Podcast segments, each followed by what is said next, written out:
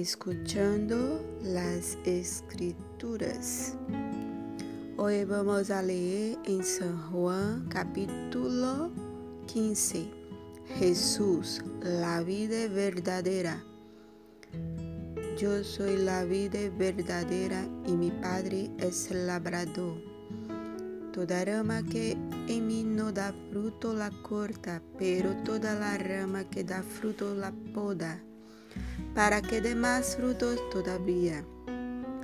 Ustedes ya están limpios por la palabra que les he comunicado. Permanezcan en mí y yo permaneceré en ustedes.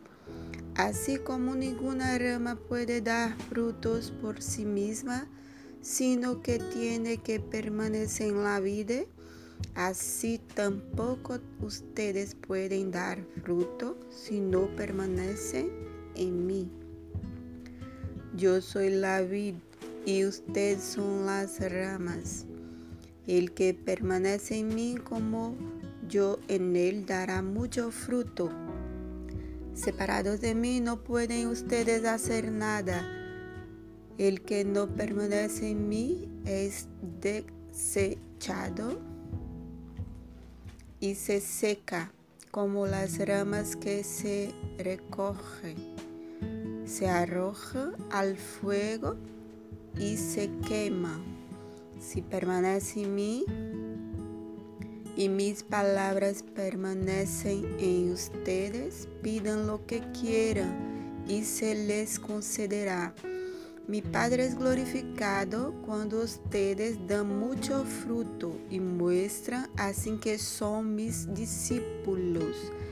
Así como el Padre me ha amado a mí, también yo los he amado a ustedes. Permanezcan en mi amor. Si obedecen mis mandamientos, permanecerán en mi amor. Así como yo he obedecido los mandamientos de mi Padre y permanezco en su amor. Les he dicho esto para que tengan mi alegría y así su alegría sea completa. Y este es mi mandamiento, que se amen los unos a los otros como yo los he amado. Nadie tiene amor más grande que el da la vida por sus amigos. Ustedes son mis amigos si hacen lo que yo les mando. Ya no los llamo siervos porque el siervo no está al tanto de lo que hace su amo. Los he llamado amigos porque todo lo que a mi padre le oí decir se lo he dado a conocer a ustedes. No me escogieron ustedes a mí, sino que yo los escogí a ustedes y los comisioné para que vayan y den fruto, un fruto que perdure. Así el Padre les dará todo lo que le pidan en mi nombre. Este es mi mandamiento, que se amen los unos a los otros. Si el mundo los aborrece, tengan presente que antes que a ustedes me aborreció a mí.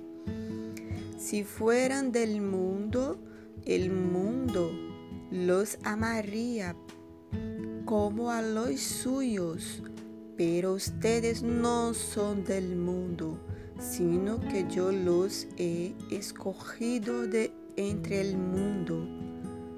Por eso el mundo los aborrece. Recuerden lo que les dije, ningún siervo es más que su amo. Si a mí me han perseguido, también a ustedes los perseguirán. Si han obedecido mis enseñanzas, también obedecerán las de ustedes.